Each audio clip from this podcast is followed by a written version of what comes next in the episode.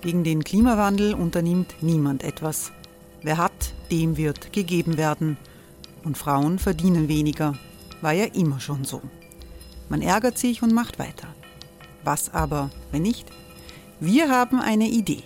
Die Falter Arena macht die Bühne frei für Menschen und Projekte, die das Land verändern.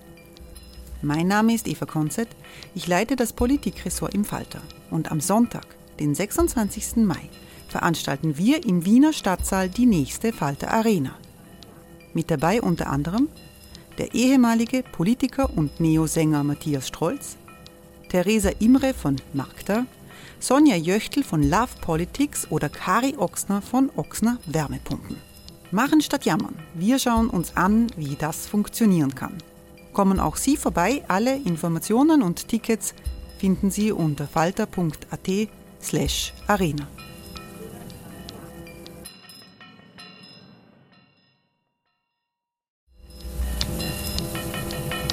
Falter-Podcasts werden durch Werbung unterstützt. Das hilft bei der Finanzierung unseres journalistischen Angebots. Hey, it's Ryan Reynolds and I'm here with Keith, co-star of my upcoming film If, only in theaters May 17th. Do you want to tell people the big news? All right, I'll do it. Sign up now and you'll get unlimited for $15 a month and six months of Paramount Plus Essential Plan on us. Mintmobile.com slash switch. Upfront payment of $45 equivalent to $15 per month. Unlimited over 40 gigabytes per month. Face lower speeds. Videos at 480p. Active Mint customers by 531.24 get six months of Paramount Plus Essential Plan. Auto renews after six months. Offer ends May 31st, 2024. Separate Paramount Plus registration required. Terms and conditions apply if rated PG.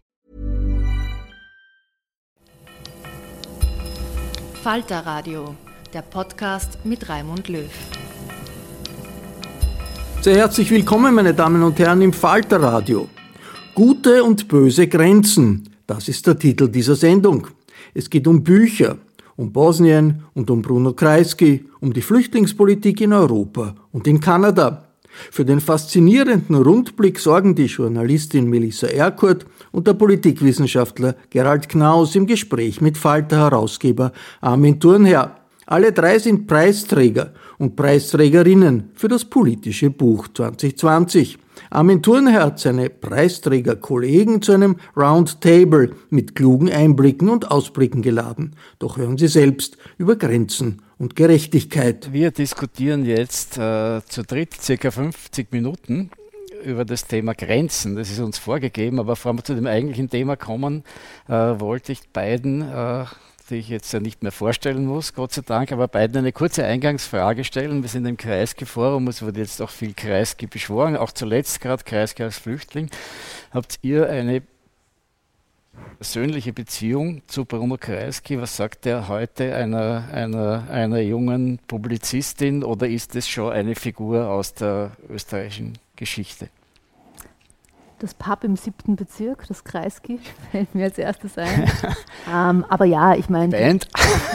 genau, genau, aber der, der Politiker an sich, ich kriege gerade diesen neuen, jungen, linken Kreis mit, wie an Wichtigkeit er wieder bekommt und welchen Stellenwert und dass man sich oft auf ihn beruft und ihn zitiert. Das sind so die Erinnerungen. Ja, wie schaut es bei dir aus?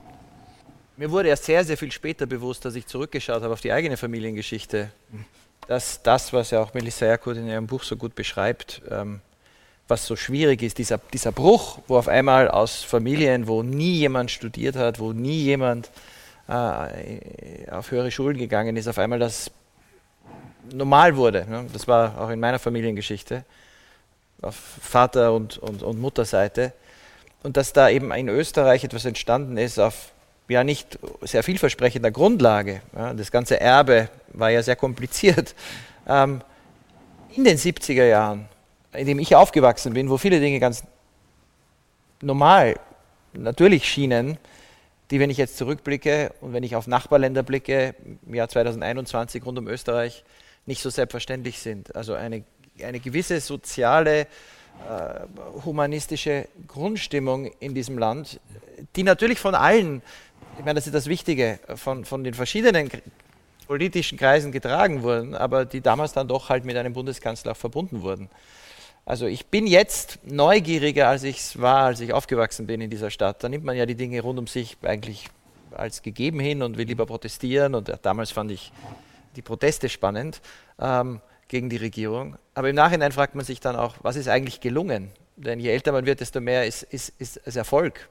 Ich glaube schon, dass es ein ziemlicher Bruch war, auch äh, den er herbeigeführt hat. Also der große Slogan war ja Durchflutung aller Lebensbereiche mit Demokratie. Es war äh, wirklich der, ein Schluss dieser Nachkriegsepoche, wo, wo, wo, sozusagen der Deckel drauf war und schon eine, eine gewisse Modernität. Aber das, ich, ich frage auch deswegen, weil man das heute, glaube ich, nicht mehr so wahrnimmt. Aber es wurde damals eine Grenze durchbrochen. Ne? Vielleicht, vielleicht, soll ich dazu sagen, für äh, mich, ich erinnere mich natürlich am meisten an an einen anderen sozialdemokratischen Bundeskanzler, Franz Franitzky, und die Debatte damals über die österreichische Vergangenheit. Also da, das ist, da, da war ich äh, Teenager. Mhm. Äh, und wenn man mich fragt, was ich politisch wirklich wahrgenommen habe als, als, als Zeitungsleser, als Teenager, das war damals diese Geschichte. Und, und das war mir schon damals bewusst, das war auch ein Bruch, der wichtig war. Also da, da fühlte ich, das geht in die Richtung, in die es gehen muss und das ist auch für, für meine Generation wichtig gewesen. Naja, das war negativ gesehen natürlich Waldheim. Das war gerade die Zeit, glaube ich, wo, wo, du nach Wien überhaupt gekommen bist. Ne? Das, davon kannst du nichts mitgekriegt haben, aber, aber im Rückblick ist das, ist das für dich eine wichtige Epoche gewesen, diese, diese Waldheim-Aufarbeitung, oder ist das auch noch Historie? Eher für mich dann Haider, also dann mitzubekommen, wie er über uns, bosnische Geflüchtete, spricht, wie meine Eltern Angst haben, wie ich dann den ersten Schulausflug in diese Bundesländer gemacht habe und meine Eltern gesagt haben, ja, pass auf, red, wenn du uns anrufst, red nicht Bosnisch oder solche Dinge. Also das ist mir am stärksten in Erinnerung geblieben. Also als bewusste Erinnerung und nicht Nacherzählung oder Aneignung von Wissen als Journalistin, sondern was ich als Person mich erinnere. Ja, also es war damals tatsächlich der Bruch, dass man das erste Mal exzessiv öffentliche Fremdenfeindlichkeit erlebt hat auf Plakaten und, und auf Marktplätzen und so. Das war, das war schon eine, eine teilweise gruselige Erfahrung. Äh, und, und da ist sozusagen dieses ganze Ding eingebrochen. Also da, wurde, da wurden Grenzen übertreten, die man eigentlich damals schon für fix erachtet hat. Da hat man gelernt, Grenzen gibt es nicht mehr. Reden wir über Grenzen. Grenzen können ja was Positives sein oder sind sogar notwendig für persönliche Identität. Grenzen sind politisch notwendig und Grenzen können gleichzeitig furchtbar sein, indem sie ausgrenzen, indem sie andere niederhalten. Was, was, hast du persönlich für eine Vorstellung von Grenze? Was verbindest du damit? Die bosnische Grenze, äh, Sommerurlaub in die alte Heimat, aber jetzt auch ähm, wieder zu sehen, wie Geflüchtete in Bosnien unter den schlimmsten Umständen leben und dort auch von der bosnischen Politik missachtet werden, auch von Europa missachtet wird.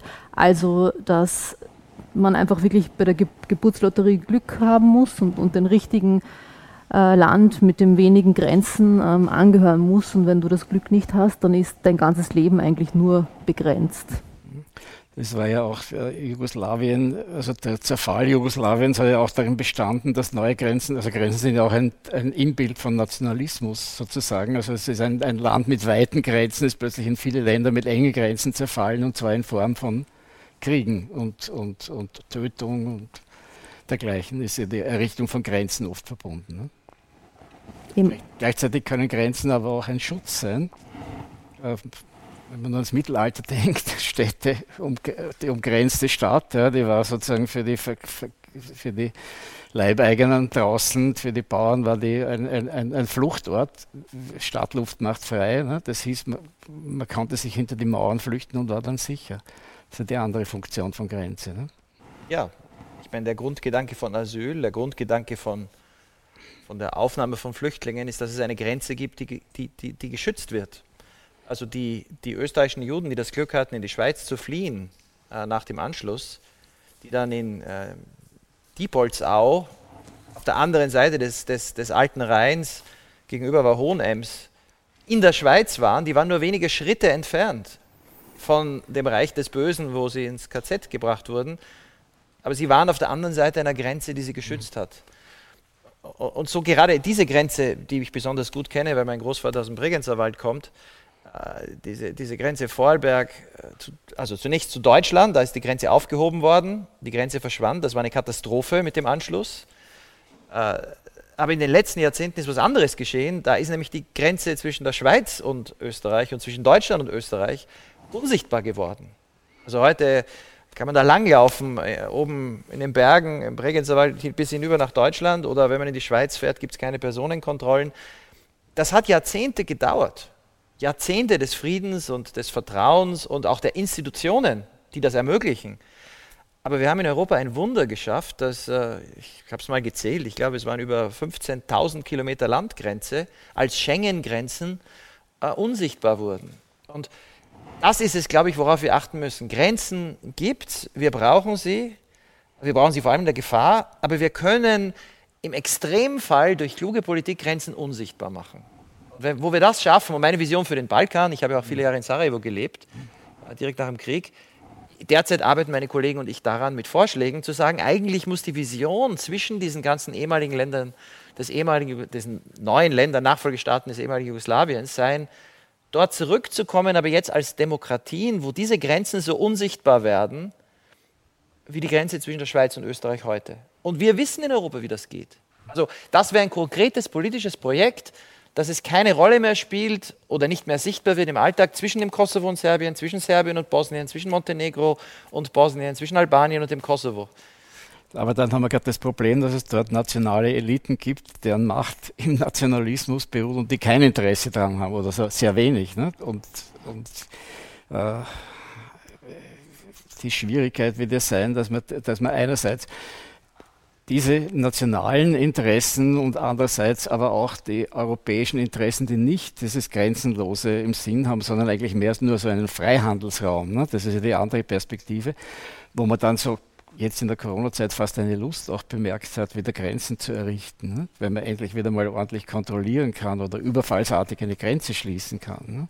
Also diese zwei Tendenzen haben wir da und ich glaube am Balkan ist es schon noch sehr viel stärker. Und, äh, Stichwort Non-Paper, also meine Verwandten aus Bosnien, die waren wirklich, als sie das mitbekommen haben, jetzt panisch angerufen kommen, könnte da jetzt wieder ein Krieg kommen. Also das ist nichts, was sie, was sie für diese Sicherheit, die jetzt herrscht, ist es nichts Selbstverständliches, wenn man einmal erlebt hat, wie, das, wie brüchig das ist und wie die Republika Srpska und in, in Bosnien waltet und was da die Bestrebungen sind. Und wenn man Begriffe hört, ähm, wie groß Serbien und dass damit noch gesprochen wird und welche internationalen Politiker aber diese nationalistischen Politiker am Balkan unterstützen, sich mit ihnen treffen, fotografieren, dann äh, merkt man, dass, glaube ich, noch nicht, noch nicht vielen bewusst ist, was damals oder wie das damals eigentlich gegangen ist und, und dass das eigentlich jederzeit für mich persönlich am Balkan wieder möglich wäre.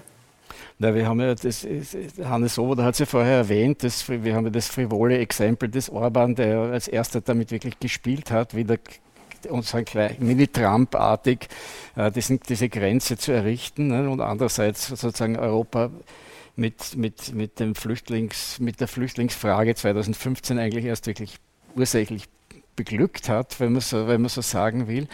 Also das sind ja Leute, die haben ja überhaupt kein Interesse, dieses Projekt der, der, des Verschwindens, der Unsichtbarmachens der europäischen Innengrenzen, sagen wir es mal so, zu betreiben. Ne?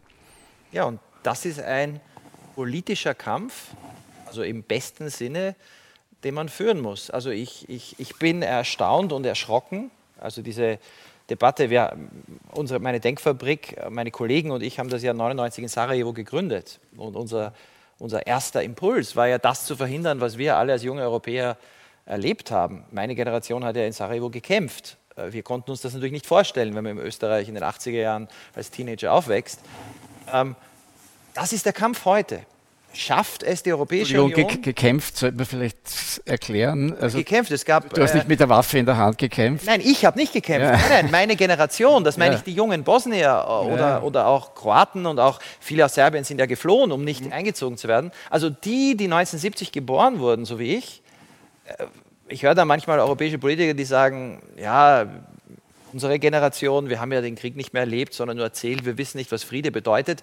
Ich habe das nie verstanden, weil wir haben natürlich, man musste nur eine Stunde von Wien irgendwie an die, äh, mit ein, eine Stunde Flug nach Sarajevo. Wir haben gesehen, genau die, die 1970 geboren wurden, viele von denen liegen heute auf den Friedhöfen äh, in, in, in Bosnien. Das geht schnell. Und jetzt gibt es zwei Visionen zu Grenzen, auch in Europa. Und dieser Kampf, das meine ich jetzt ein politischer Kampf, mhm. ist zu führen wir haben es in Europa geschafft, zu zeigen, dass äh, auch zwischen angeblichen Erzfeinden, auch mit unglaublichen Misstrauen, angewachsen über Jahrhunderte, es möglich war durch Kooperation, das hat mit dem Markt begonnen, mit Kohle und, und Du sprichst jetzt über Frankreich und Ah, Deutschland. Frankreich, Deutschland, aber es wurde ja ausgedehnt. Die, die deutsch-polnische Grenze heute ist genauso unsichtbar durch den Schengen-Beitritt Polens 2007 wie die Grenze zwischen Frankreich und Deutschland. Es wurde hier ein Modell geschaffen, das gilt es jetzt auszudehnen auf den Westbalkan. Äh, Und wenn uns das gelingt, zu zeigen, dass man Grenzen durch Kooperation und auch durch bessere Form der Kooperation äh, unsichtbar machen kann, sodass sogar eine Schweizer Bevölkerung in einer Volksabstimmung sagt, wir stimmen dem Schengen-Beitritt eines stolzen Landes, das nicht der EU beitreten will, trotzdem zu. Wir geben Grenzkontrollen auf. Das haben die Schweizer mehrheitlich beschlossen, obwohl ihre größte Partei, die SVP, das nicht wollte, weil wir es geschafft haben zu sagen, Kooperation und Sicherheit müssen nicht im Widerspruch stehen zu durchlässigen, ja sogar unsichtbaren Grenzen. Dieses Modell auf den Balkan zu übertragen, Anreize zu schaffen, dass nicht das Gegenteil eintritt, nämlich dass um Grenzen gekämpft wird, dass auf einmal Leute wieder in panischer Angst sind, dass neue Grenzen mit Gewalt und damit Konflikten gezogen werden. Und da sehe ich wirklich zwei Modelle von Grenzen. Das Modell des frühen 20. Jahrhunderts, wo gekämpft wurde, um wo die Grenzen liegen und Menschen vertrieben wurden, weil sie auf der falschen Seite von Grenzen sind. Und das Modell der letzten 50 Jahre, wo wir, wo wir sagen, es muss eigentlich egal sein, ob ein Serbe jetzt in Banja Luka lebt oder in, in, in, in Sarajevo oder in, oder in äh, Novi Sad oder ob ein Albaner im Kosovo lebt oder in Montenegro. Wir brauchen einen Raum des Rechts. Es gibt verschiedene Staaten, die Demokratien sind, aber es gibt durchlässige Grenzen und es gibt Gemeinsamkeiten. Da müssen wir hin und das kann man schaffen. Aber ich sehe da auch aus der, ich lebe jetzt in Berlin, äh, deutschen Politik, äh, französischen Politik, europäischen Politik, österreichischen Politik, viel zu wenig Initiativen, eine äh, europäische Erfolgsgeschichte jetzt in diesen Raum nach Südosteuropa mit, mit, mit, mit Engagement und Fantasie zu bringen. Melissa Erkut, hast du einen Blick in die Situation? Ist das sozusagen dieser, dieser Wunsch, das ist ja das ist jetzt mal ein, ein politischer Wunsch oder, oder eine, eine Willenserklärung, äh, wird das so aufgenommen oder sieht man das eigentlich am Balkan eher in wirtschaftliche Richtung und so, dass man sozusagen von Europa eher jetzt mal draußen gehalten wird, solange die gewisse Voraussetzungen nicht passieren? Also die EU hat man komplett aufgegeben mit der Hoffnung auf Europa und die Hilfe Europas und deswegen sieht man ja, äh, verfallt man dann in, also Saudi-Arabien investiert ja viel, die Türkei investiert viel und wer investiert, der nimmt sich natürlich auch Rechte und äh, man merkt ja auch, wie die Gesellschaft in Bosnien auch sich wandelt. Also der radikale Islam, wie wir ihn jetzt äh, so propagieren, der versucht sich da schon in Bosnien durch die Saudis, die viel Geld reinstecken, ähm, einen Nährboden zu schaffen. Und das gelingt, ähm, aber nicht, weil die Bosnierinnen jetzt anfällig wären, sondern was machst du, wenn du sonst kein Geld hast? Ja, ähm, die Arbeitslosenquote ist riesig, die unter 30-Jährigen sind arbeitslos. Entweder sie wandern aus, wenn sie Glück haben, und es ist unglaublich schwierig für jemanden aus Bosnien heute herzukommen nach Deutschland oder Österreich. Also die beneiden uns ja, die wir hier quasi geflohen sind. Und, und ich habe ein schlechtes Gewissen, dass ich hier leben darf. Und gleichzeitig, was machst du denn dann? Und dann kommen halt Saudis oder die ähm, Erdogan und das siehst du dann halt als einzige Chance. Und diese ganzen äh, Geschichten, die man hört, ähm, da gibt es tatsächlich, äh, das ist tatsächlich so, also dass man da einfach wirklich Familien verlieren ihre Kinder, weil sie da verfallen ähm, diesem, diesem Islam, dieser Praktizierung des Islams. Diese wahhabitischen Spielart, ne, die von Saudi-Arabien äh, finanziert wird und tatsächlich sehr gefährlich ist, die in, in Bosnien aus, aus diesem Grund Fuß fasst. Also es, es ist, glaube ich, tatsächlich ein europäisches Problem, auch äh, sozusagen dieser, dieser Grenzidealismus, den du so vehement formulierst, auch in dem Buch, auch mit guten Gründen. Das ist nicht nur ein Idealismus, es ist ein, ein, eine politische Idee, ja? aber, die, aber die, die, die, die hat sozusagen zu wenig Wirtschaftsmacht hinter sich. Ich glaube nicht, dass es Idealismus ist. Ich glaube, es ist einfach Realismus. Denn die Alternative, die Alternative war Krieg. Die Alternative ist, ist Armut. Die Alternative sind Spannungen. Europa hat enorm profitiert und ich glaube ehrlich gesagt, und ich habe das auch in Bosnien erlebt in den letzten Jahrzehnten, wenn es die, die Vision gab, wir können da diesem Raum des, der Stabilität, wo man nicht einen nächsten Krieg fürchten muss und wo nicht die Geheimpolizei irgendwann einmal in ein paar Jahren wieder in der Lage ist, jemanden einfach abzuholen, weil er oder sie das Falsche sagt, das Falsche denkt oder zur falschen Gruppe gehört, da will man hin. das habe ich übrigens auch in der Türkei, da habe ich auch sieben Jahre gelebt. Sehr, sehr viele, die, die jungen Türken, das hat die EU so attraktiv gemacht in der Phase, als es und hat die EU, Entschuldigung, die Zwischenfrage, nur hat die EU da äh, versagt, indem sie, indem sie die Türkei abgestoßen hat? Hätte man einen Sonderstatus herbeiführen können? Hätte man sich da geschickter verhalten müssen? Das ist komplizierter. Das das, der Hauptgrund, warum das gescheitert ist, lag in der Türkei selbst. Mhm. Aber natürlich, und jetzt rede ich vom Realismus, wenn Europa will, wenn wir wollen, dass unser Modell der Werte, auch unsere wirtschaftlichen Interessen, in einer Welt, in der andere Akteure sich offen und klar definieren, sie wollen dieses Modell bekämpfen, untergraben, äh, schwächen. Ich meine, ich, ich, war einige Monate Fellow in Moskau. Die Berater des 2015 zur Zeit der Flüchtlingskrise, die Berater von Putin, die da aufgetreten sind, die haben gesagt, die Flüchtlingskrise ist fantastisch, weil das wird unsere Freunde in Europa an die Macht bringen, weil die Europäer natürlich äh, Angst, werden haben, Angst haben werden vor diesen ganzen Muslimen. Und, und dann haben wir endlich Frau Le Pen in Frankreich an der Macht und Herrn Salvini in Italien. Also das war so ein bisschen die Vision in Moskau. Und dann, zerbrich, China, und dann zerbricht die EU. Ne? Dann zerbricht die EU und dann ist all das, was wir die letzten Jahrzehnte geschaffen haben, äh, wieder, wieder, wieder Geschichte. Wenn wir das nicht wollen, wenn wir gleichzeitig Stabilität wollen, in Europa und rund um die EU, dann bleibt uns aus realistischen Gründen nichts anderes übrig, als zu sehen, was sind eigentlich die Möglichkeiten der EU. Die EU hat jetzt nicht äh, Flugzeugträger, sie hat nicht äh, amerikanische, sie gibt auch zum Glück nicht so viel aus fürs Militär wie die Vereinigten Staaten, sie, führt, sie kann keine Zwei-Fronten-Kriege führen, aber was sie kann, sie hat Ideen, sie hat Werte, sie hat wirtschaftlichen Einfluss, sie könnte zumindest jetzt beweisen, dass diese kleinen Länder am Balkan ein Angebot bekommen, das glaube ich, die Mehrheit annehmen würde. Nämlich ein Angebot, etwa zum gemeinsamen Binnenmarkt dazuzukommen in den nächsten fünf Jahren, ein Angebot, ihre Grenzen, und zwar nicht das, was wir jetzt machen, dass wir den Balkanländern vorschlagen, an euren Grenzen sollen sie Flüchtlinge stoppen, die die EU in Griechenland betreten, dann die EU verlassen und die wir dann irgendwie wie, wie festhalten wollen in diesem Zwischenraum, das dazu führt, was dazu führt, dass jetzt europäische Politiker den Balkanländern raten, ihre Grenzen zu verhärten, anstatt sie durchlässiger zu machen. Und, und wir geben ein Beispiel, ich meine, das ist schockierend, jeden Tag an der kroatisch-bosnischen Grenze vom Verrat europäischer Werte, wenn Menschen äh, gegen EU-Recht, gegen internationales Recht, gegen die äh, Menschenrechtskonvention äh, zusammengeschlagen, geprügelt, aus kroatischen Spitälern nach Bosnien gebracht werden. Da, da zeigt Europa sein hässlichstes Gesicht. Und das, das zu kritisieren, ist nicht Idealismus. Das ist Realismus. Denn wenn wir nicht wollen, dass am Balkan wieder Politiker an die Macht kommen, die viel Einfluss verloren hatten in den letzten, ich habe es ja gesehen in Bosnien, wer da an der Macht war, als ich dorthin kam, 1996 und in den letzten Jahren da gab es schon einen großen Fortschritt. Die Leute wollen nicht kämpfen. Es gibt kaum interethnische Gewalt. Es gibt ein Drittel so viele Morde in Bosnien wie in den baltischen Staaten. Das ist nicht mehr eine Gesellschaft, die darauf wartet, sich zu bekämpfen. Aber wenn wir das nicht wollen, dass diese Werte dort verloren gehen, dann muss Europa äh, erstens ein Vorbild sein und zweitens ein ehrlicher Partner.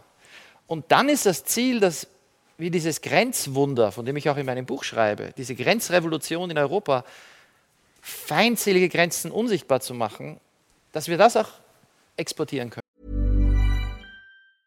Many of us have those stubborn pounds that seem impossible to lose, no matter how good we eat or how hard we work out. My solution is PlushCare.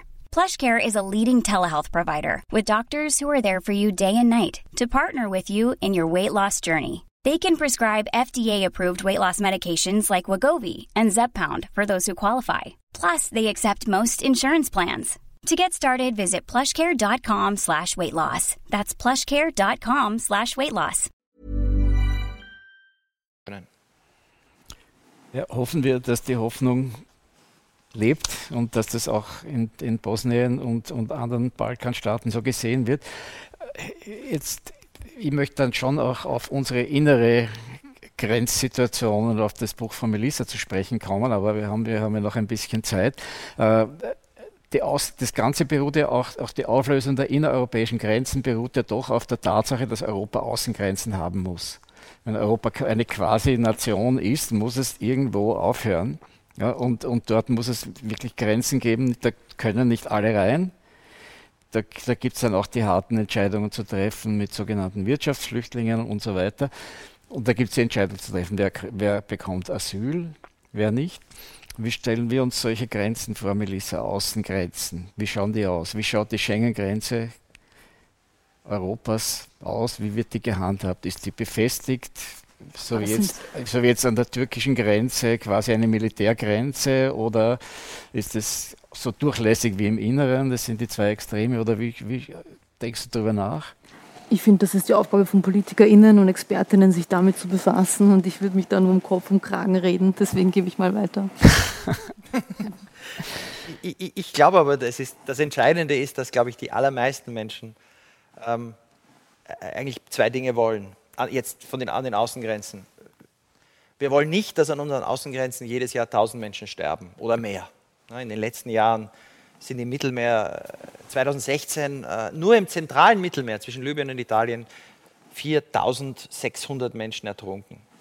Und, und, wir sehen ja, wie viele Europäer und Europäerinnen sich engagieren und, und, und auch was tun wollen, dass das nicht passiert. Wir, das, das, glaube ich, ist immer noch ein Konsens. Es gibt einige wenige Verrückte und Fanatiker, die sagen, egal was da passiert, aber äh, wir nehmen das hin, weil wir müssen uns schützen, aber die meisten wollen das nicht. Wir wollen nicht, dass unsere Grenzen tödlich sind. Wir wollen aber auch nicht, das ist, glaube ich, auch ein Konsens, ähm, dass wir so einen Kontrollverlust haben, wo, wo große Zahlen von Menschen einfach kommen, im, im, mit, mit dem Anspruch, wir, wollen, wir brauchen Asyl, wir brauchen Schutz, dann sind aber viele, die hier kommen, am Ende stellen wir fest, durch faire Asylverfahren äh, sind keine, keine Schutzbedürftigen. Die Verfahren dauern aber Jahre, dann passiert das, was wir in Österreich auch jetzt in den letzten Monaten wieder gesehen haben, dass sich dann natürlich Leute ein neues Leben aufbauen, von natürlich.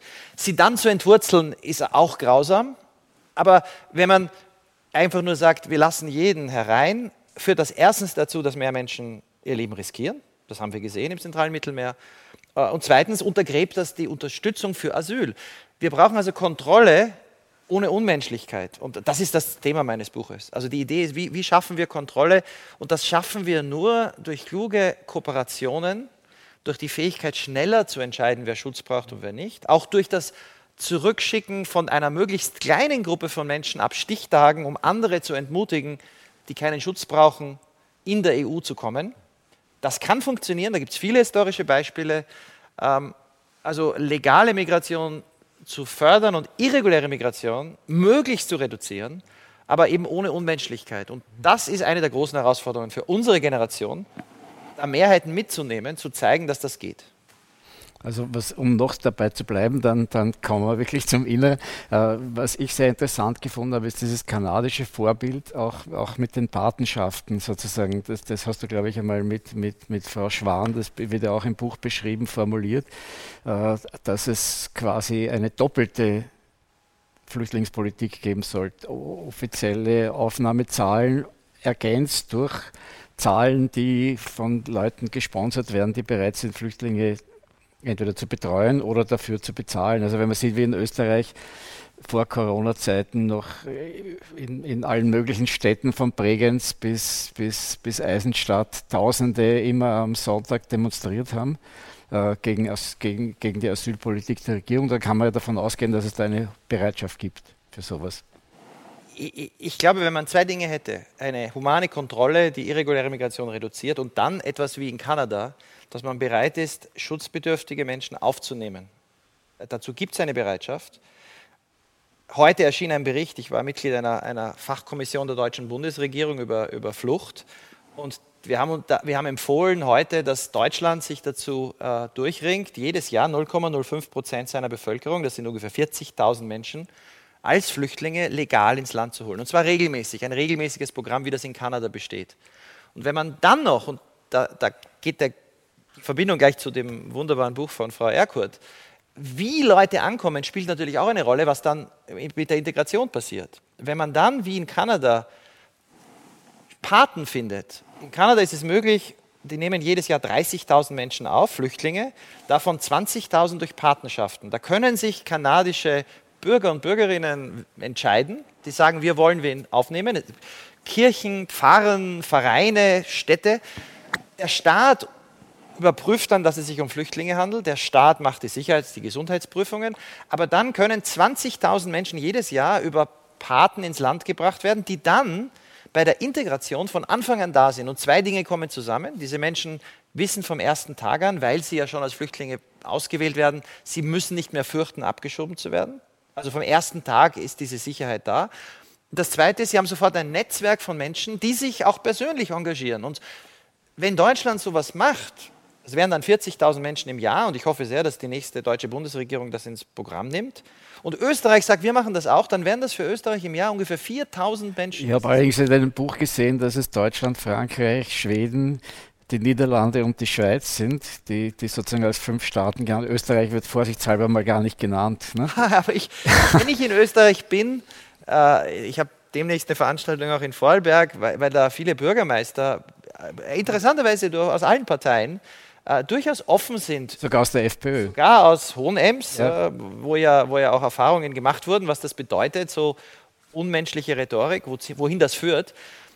Ich habe aber auch in Oberösterreich mit, mit, mit Politikern und Politikerinnen gesprochen, wenn man das herunterbricht, so diese 0,05 Prozent der Bevölkerung jedes Jahr aufnehmen, das wären für Österreich 4000 Menschen, das wäre für Oberösterreich 800 Menschen.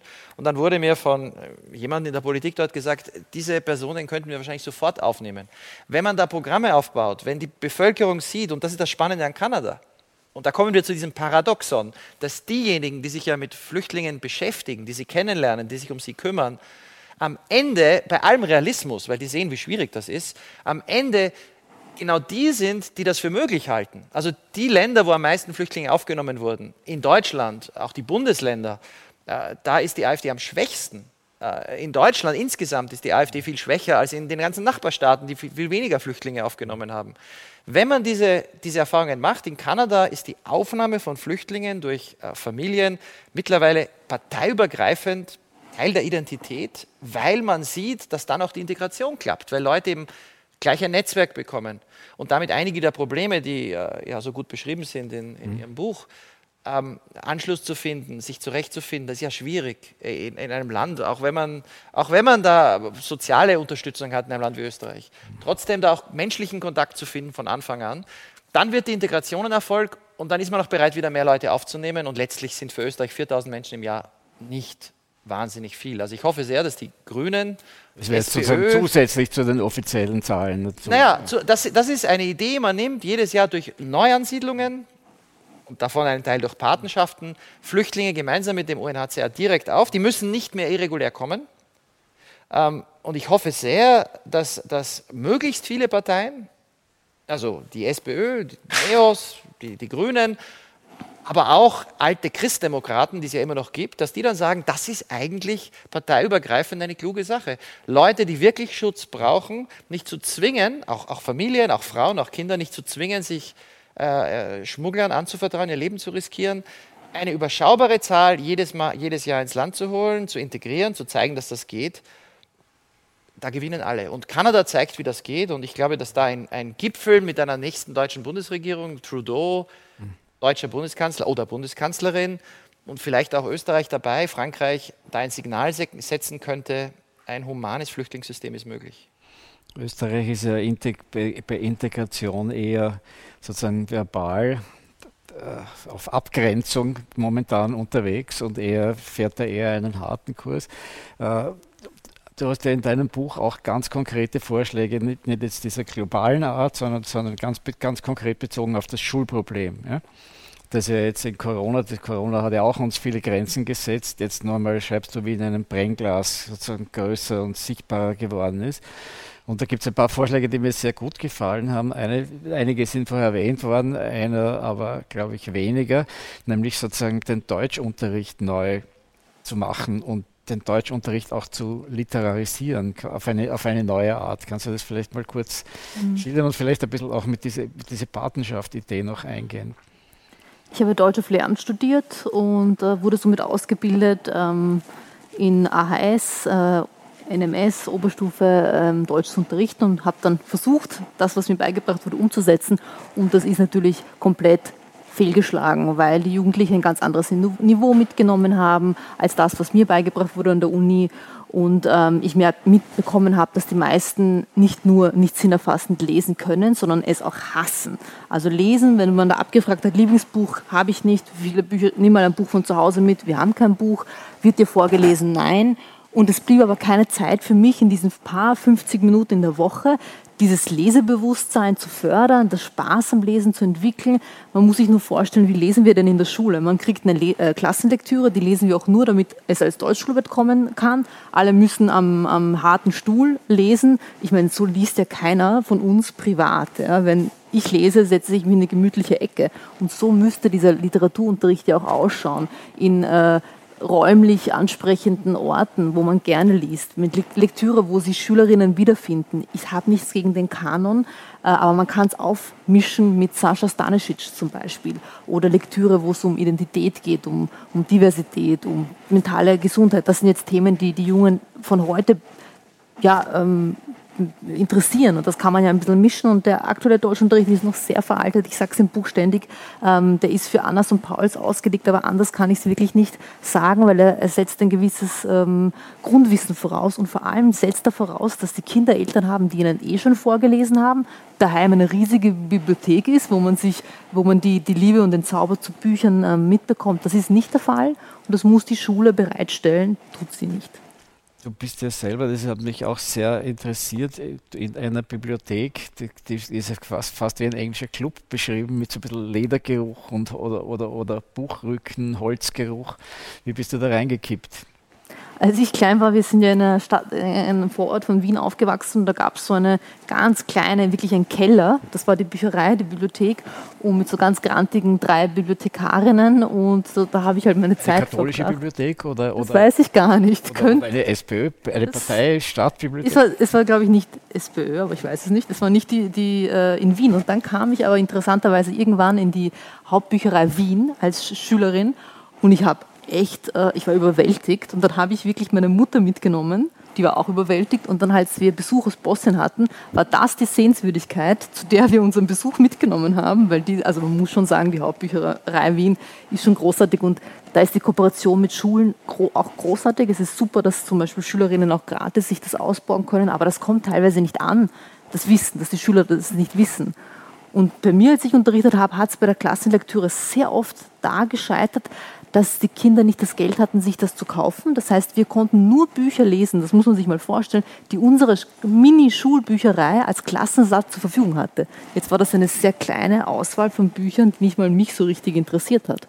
Und da muss man ja eigentlich auch als Staat, auch, auch die Bildungspolitik viel mehr investieren, weil wir wissen, die Deutschkenntnisse sind bedingt durch die, den Mangel an, an, an, Leseförderung und auch an dem Spaß, den Kinder an Lesen haben. Übrigens auch die Bobo-Kinder, wie ich sie nenne, lesen auch immer weniger gern. Ja, aber wollen die lesen, also sowohl Bobos als auch Alis, lesen die ne, überhaupt noch Bücher oder, oder, oder, nur, oder eher nur Handys? Man kann, ja auch am, man kann ja auch am Handy Bücher lesen. Es gibt auch so Apps, wo man selber Bücher schreiben kann. Äh, Gregs Tagebuch, solche Dinge, äh, was wir vielleicht nicht als Buch ansehen, ich schon äh, mittlerweile. Das lesen sie sehr gern, aber man kriegt sie eben wirklich auch mit Büchern, die einfach an ihrer Lebenswelt andocken. Und äh, da müssen die Deutschlehrerinnen, wir Deutschlehrerinnen auch ein bisschen besser verkaufen, die Bücher und die Liebe zu diesen Büchern und wieso auch Lesen so wichtig ist. Also ich habe meinen Schülern immer gesagt, und Schülerinnen, ich weiß, ich wäre nicht hier, wenn ich nicht ein Buch pro Woche lesen würde und das seit ich lesen kann. Und ihnen halt auch wieso bringt mir dieses Lesen? Ja? Das ist jetzt nicht, mache ich nicht für die Deutschschularbeit, sondern ich mache das für mich und um äh, den, die Deutschkenntnisse, um meinen Lebenshorizont zu erweitern. Ich glaube, was auch sehr wichtig ist, was du auch mehrfach hervorhebst, ist ja die zufällige Bedeutung von einzelnen Personen. Wenn wir jetzt von Patenschaften reden oder so, aber bei dir war es eine, eine einzige Lehrerin. Ich, ich kenne das von mir selber auch. Ich, ich, weiß jetzt noch genau, wer mich mit, mit elf oder zwölf entmutigt oder ermutigt hat oder sogar schon früher, ja, wie, wie das sitzt und nie mehr weggeht. Ja, und, und das war bei dir eine Lehrerin, die was getan hat. Es war sogar schon vorher meine Kindergartenpädagogin, die sehr einfühlsam war und dann die Volksschullehrerin, die einfach nicht verurteilt hat, die nämlich nicht unter Generalverdacht muslimisches, indoktriniertes äh, Flüchtlingsmädchen kann kein Deutsch gestellt hat, sondern gecheckt hat, okay, die, ist, die spricht nicht, weil sie schüchtern ist und nicht, weil sie unterdrückt ist. Und wir sind jetzt, das war auch eine ganz andere Zeit, da hat man über Muslime auch nicht so gedacht, wie man jetzt denkt. Das muss man schon sagen. Das war vor 9-11, das war vor dieser medialen, gut, Haider, okay, aber die Medien haben sich nicht so sehr auf Muslime gestürzt. Da wäre es doch jedem egal gewesen, ob ich faste oder nicht. Ich war zum Beispiel im Religionsunterricht im Islamischen. Das hat niemand interessiert in der Unterstufe. plötzlich in der Oberstufe, dann war auf einmal, ah, okay, wieso gehst du in Islamunterricht? Was, was wird dir dabei gebracht? Haben andere Lehrer gefragt. Auch, äh, mir wurde auch angeboten, dass man das rausstreicht, ähm, dass ich in Islamunterricht gehe, weil sich das später schlecht in meinem Lebenslauf machen könnte. Das muss man sich mal überlegen, was das macht mit den jungen Menschen. Das ist jetzt viel stärker und ich hatte aber diese Volksschullehrerin, deswegen war mir das alles später egal, was mir passiert ist in der Schule, weil die Volksschullehrerin mir schon dieses Grundvertrauen gegeben hat in mich und ich bin gut so, wie ich bin und mich einfach nur gefördert hat du wirst es können. Genau. Äh, wie viel wissen eigentlich österreichische Lehrer über den, über den, den Islam? so viel wie der durchschnittliche Österreicher wahrscheinlich. Also äh, äh, sie glauben viel zu wissen, ähm, wissen aber eben das, was ihnen aus einer Sicht vermittelt wird ähm, und haben, glaube ich, viel mehr Angst vor dem Islam, äh, als wirklich no notwendig ist ähm, und überschätzen die Wichtigkeit des Islams in muslimischen Communities. Also viel, was junge Muslime vorgeben, dass Islam ist, ist einfach nur ihr Mangel an Selbstbewusstsein und sie geben es dann vor als eben ich bin Moslem und, und das ist mittlerweile ja schon cool bei jungen Menschen zu sagen, ich bin Moslem, kommt ja auch vom Deutschrap ein bisschen.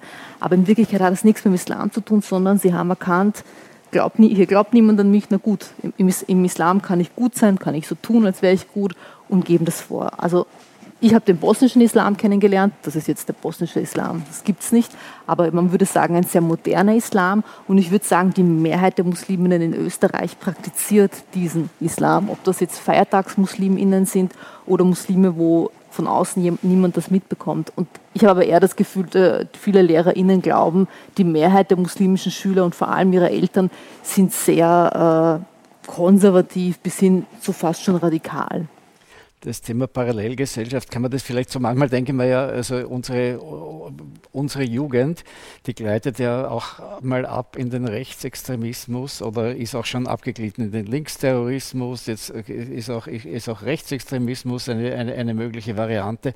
Das sind ja alles auch Folgen von so sozialen Mechanismen, wie, wie du das hier erwähnst, und ist diese wahhabitische Variante, die dann auch zum, zum Terrorismus anfällig ist und auch ES und dergleichen Sachen, das ist nicht nur am Handy gern hat, sondern auch schon mal nach Syrien fährt zum Kämpfen.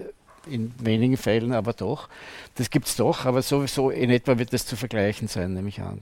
Ja, und das, das Traurige, was ist Traurige, das äh, Arge ist ja, dass es sich dann ja oft gegenseitig bedingt. Also junge Leute, mit denen ich dann wirklich äh, diskutiert habe, weil sie eben rechtsextremistische Aussagen tätigen, die kamen dahin, weil sie von jungen Musliminnen aus, aus der Klasse sich unterdrückt gefühlt haben. Also das sind, das sind jetzt alles Einzelfälle, aber äh, weil du es angesprochen hast, und am Ende sind die Leidtragenden ganz ehrlich die Mädchen. Ja? Die sind, weil das Frauenbild ist in beiden Strömungen ein un unglaublich schlechtes, schlimmes. Und die Mädchen sind ja irgendwie dazwischen, äh, die auch nicht wirklich gestärkt werden, die selber schauen müssen, wo sie bleiben. Mir kommt ja bei, bei diesem ganzen äh, Problem ja immer vor, es gibt die zwei Fraktionen in der Öffentlichkeit, werden die Parallelgesellschaften äh, stark übertrieben dargestellt als Riesengefahr und die guten Menschen, also unser einer, die sagen dann immer, naja, tut sich nichts an, das ist eh alles ganz harmlos. Eigentlich gibt es es gar, gar nicht. Eigentlich ist der Islam eh nur was ganz Braves, aber die Scharia ist natürlich schon was anderes ja, und, und, und da gibt es schon gewisse Unterschiede in der Ausübung. Ne? Ja, aber es ist trotzdem, glaube ich, äh, eher überschätzt, würde ich sagen. Und die, diejenigen, die sagen, äh, ist nicht so schlimm, sind eher weniger, würde ich tatsächlich sagen. Ähm, der Trend geht ja hin auch, dass die Linken, die Gutmenschen, ähm, sagen, das Kopftuch ist Unterdrückung der Frau, der Kopftuch ist nicht mit Feminismus vereinbar. Das ist ja Ali Schwarzer, das ist ja eine Linke oder zumindest auch eine Feministin. Und es ist schon eher so, dass man den nicht. sich auch solche und solche. Ne? Also letzte Woche durfte ich ja mit Nancy Fraser ein Interview machen, die, die, natürlich sagt, genau, Kopftuch kann auch ein Symbol der Selbstbehauptung sein, da muss man schon ganz genau hinschauen. Also alle sind auch nicht so, aber es ist sicher ein, ein Problem. Auch äh, wenn wir über diese ganzen Herstellung von Idealzuständen reden, idealer Schule und so weiter, dann haben wir ja immer gleichzeitig ein Problem, das gesellschaftlich zu vermitteln. Also wir bauen sozusagen im Fall der, der, der, europäischen Grenze und im Fall einer idealen Ausbildung, Erziehung, Bildung, wie immer man das nennen will, bauen wir, bauen wir eine politische Hoffnung auf und stoßen aber gleichzeitig eine, auf eine Öffentlichkeit, die das aus verschiedenen Gründen mit falschen Bildern oder mit Verführungen verhindern will. Was macht man dagegen? Ich meine, du hast jetzt ein gutes Buch, ihr habt jetzt beide gute Bücher dagegen geschrieben, aber, aber das ist vielleicht sozusagen im, im täglichen Gebrauch noch etwas wenig. ich meine, in der Schule, finde ich, kann man ja alle abholen. Ja. Das ist ja das Gute an Schule. Da müssen alle durch und da kann man alle erreichen. Und äh, da ein Demokratieverständnis sehen und ähm, überhaupt Demokratieerziehung leben, das ist etwas, was ich, glaube ich, äh, als sehr ähm, unterrepräsentiert empfinde und auch die Wichtigkeit davon, ja, man glaubt, alle wachsen irgendwie als demokratische Wesen auf und jeder weiß, was das ist und das stimmt nicht. Das muss man in der Schule, weil das ist der einzige Ort, wo wir alle abfangen, wo sie alle durchgehen, beibringen. Und auch das könnte gelingen, indem man äh, erstens politische Bildung und, und äh, einfach hat als Fach, aber auch indem Schülerinnen mehr Mitsprache in der Schule haben. Sie müssen, mussten mich in der Schule fragen, ob sie aufs Klo gehen dürfen. Ja? Also so viel Mitsprache haben Schülerinnen, nämlich gar keine. Wie sollen die dann irgendwie Demokratie üben? Und Menschen, die kein Demokratieverständnis haben oder ein falsches, verfallen ja eher oder sind anfälliger eher für extremistische Strömungen. Also da setzt es ja schon an und deswegen finde ich, ist das ein unglaublich wichtiger Ansatz. Also ich habe ja elf Jahre in mehrheitlich oder überwiegend muslimischen Städten gelebt. Vier Jahre in Sarajevo, sieben Jahre in Istanbul. Meine Kinder sind in eine türkische öffentliche Schule gegangen. Die waren da die einzigen Nicht-Türken in der Schule. Am Ende wurde meine älteste Tochter zur Schulsprecherin gewählt. Äh, und wenn Sie die Geschichten hören, das war eine öffentliche, nicht private Schule, das waren die Kinder der Einwanderer, die, die der ersten oder zweiten Generation aus Anatolien kamen. Äh, in einer, einem der Treffen der Eltern mit dem, mit dem Lehrer, meistens ist meine Frau hingegangen, einmal bin ich hingegangen, dann saß neben mir eine Frau im Niqab. aber diese Mutter extrem konservativ, das war die einzige in der Klasse. Äh, ihre Kinder kannten meine Mädchen und da wussten wir, auch in, der, auch in der Familie hat sich viel verändert. Auch in der Familie waren die, die nächste Generation ganz anders als die Eltern. Auch in der Familie über das Internet, über, über, über Kontakte, was man da gebraucht hat. Und ich finde das so spannend, was, was Frau Erkut beschreibt, die, die Rolle von Büchern. Da kommen wir ja auf Dinge, die eigentlich kein Hexen, das ist jetzt nicht irgendwie was besonders Magisches eine gute Schulbibliothek mit, mit Büchern, die attraktiv sind. Ja. Daran erinnern, Kreisky, äh, die große Revolution bei Kreisky bestand darin, dass es gratis Schulbücher gab. Fand, also, also, Schulbücher und Bibliotheken. Für alle gratis. Ja. Wie, wie die Finnen, also wo, wo, man investiert in Tempel, öffentliche, und da ist ja Wien und da ist ja Österreich sehr, sehr gut. Man muss es dann halt auch nützen. Und eine Erfahrung, die meine Kinder gemacht haben, wir waren in Amerika ein Jahr in der Schule, in, in Massachusetts, da gibt es auch diese Tradition des Lesens. Und da gab es in der, in der Volksschule eine Stunde am Tag lesen. Und das war ein, eine Bibliothek, die war so wie so ein, ein, ein bequemes Kaffeehaus, wo man so sitzt auf mhm. Polster.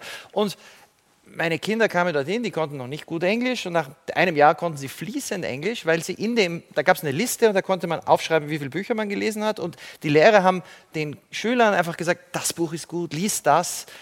Das könnte man an jeder österreichischen größeren Schule machen oder Schulen legen sich zusammen, Bibliotheken gibt es schon.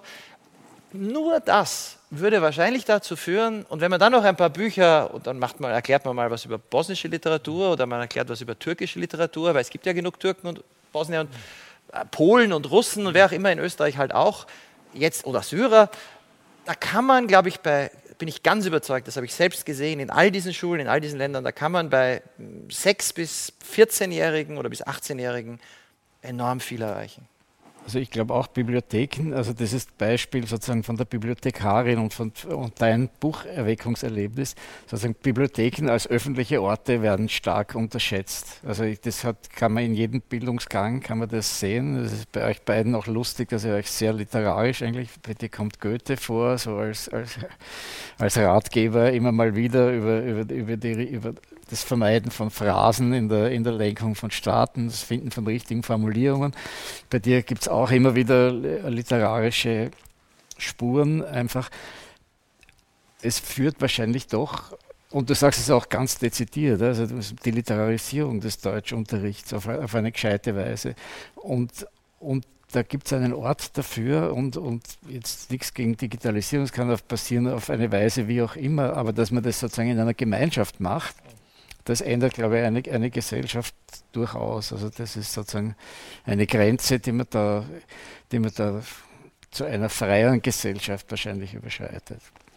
Aber über der Donau wird es schon schwieriger mit den Büchereien. Also da, das muss wirklich zugänglich auch sein. Und eben deswegen muss es in der Schule stattfinden. Ich weiß schon, dann sagen alle, wir haben eh ums Eck dann diese Zweigstelle. Aber das ist für die Schülerinnen, wenn das nicht in der Schule ist und wenn das nicht in der Schule eine Stunde eben ist, kann man jetzt nicht von einem Zehnjährigen die Motivation verlangen, dass er da, da alleine hingeht. Und die haben oft nicht Eltern, die sie da anmelden und die wissen, wie das funktioniert. Deswegen, das muss wirklich in der Schule passieren.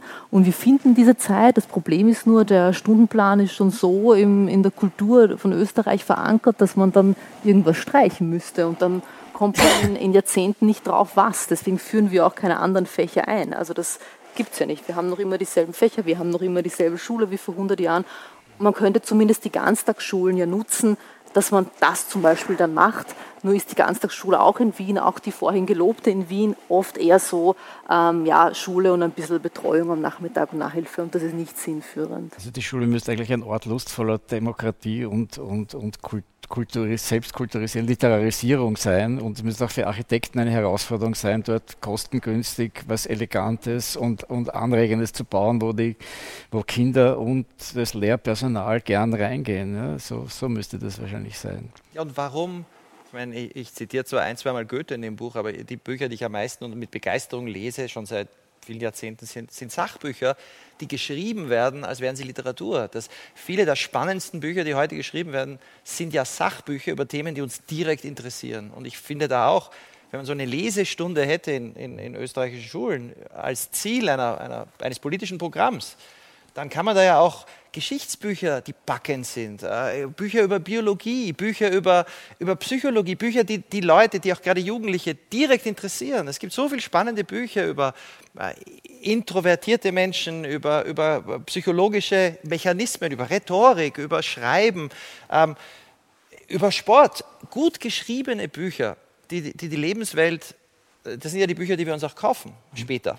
Schreib, Schreibwerkstätten wären für, für, für Kinder auch. Ich habe mal so ein Projekt erlebt, das hieß Book Pilots, wo, wo die Kinder sozusagen eine Geschichte fortschreiben mussten und das wurde dann als kleines Buch gedruckt und es waren auch ziemlich viele Aris dabei und am Schluss wurde das dann präsentiert. Da konnte dann jeder seine Geschichte vorlesen und jeder konnte sein Buch präsentieren.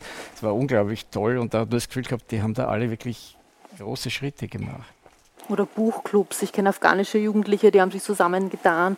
Da kann man jetzt natürlich nicht von allen verlangen. Und die haben einen Buchclub ge gemacht und kann man jetzt raten, äh, wessen Deutschkenntnisse natürlich großartig geworden sind. Die Jugendliche, die sich in solchen Buchclubs auch engagieren. Das sind halt aber dann immer, wenn es freiwillig ist, sind es halt immer die, die eh schon ein bisschen engagierter sind. Ähm, deswegen haben wir das Glück, und ich wiederhole mich, dass die Schule, zumindest die Pflichtschulzeit, ist eine Zeit, wo alle durch müssen und somit auch der einzige Ort, wo wir alle abholen können.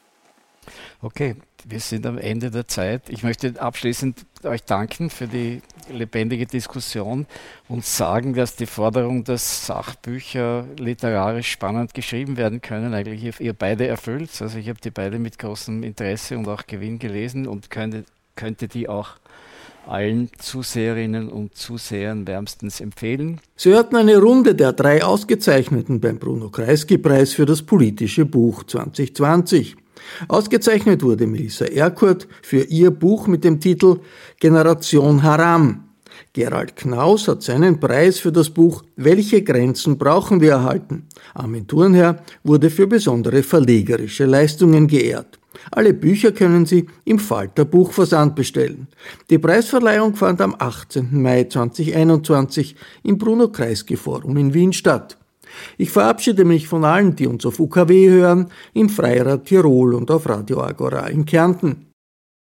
Mit einem Falter-Abo sind Sie immer up to date. Ein Abonnement können Sie im Internet bestellen über die Adresse abo.falter.at.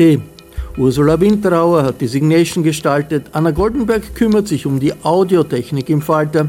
Ich verabschiede mich bis zur nächsten Folge.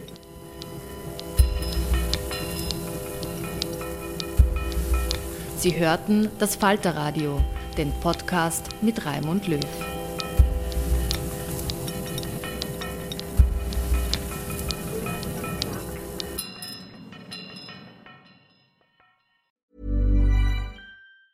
Hi, I'm Daniel, founder of Pretty Litter. Did you know cats tend to hide symptoms of sickness and pain? I learned this the hard way after losing my cat, Gingy. So I created Pretty Litter, a health monitoring litter that helps detect early signs of illness by changing colors, saving you money and potentially your cat's life. Pretty Litter is veterinarian developed, and it's the easiest way to keep tabs on your fur baby's health right at home. Go to prettylitter.com and use code ACAST for 20% off your first order and a free cat toy. Terms and conditions apply. See site for details. Imagine the softest sheets you've ever felt. Now imagine them getting even softer over time. That's what you'll feel with Bowl and Branch's organic cotton sheets. In a recent customer survey, 96% replied that Bowl and Branch sheets get softer with every wash. Start getting your best night's sleep in these sheets that get softer and softer for years to come. Try their sheets with a 30-night guarantee. Plus, get 15% off your first order at bowlandbranch.com. Code BUTTERY. Exclusions apply. See site for details.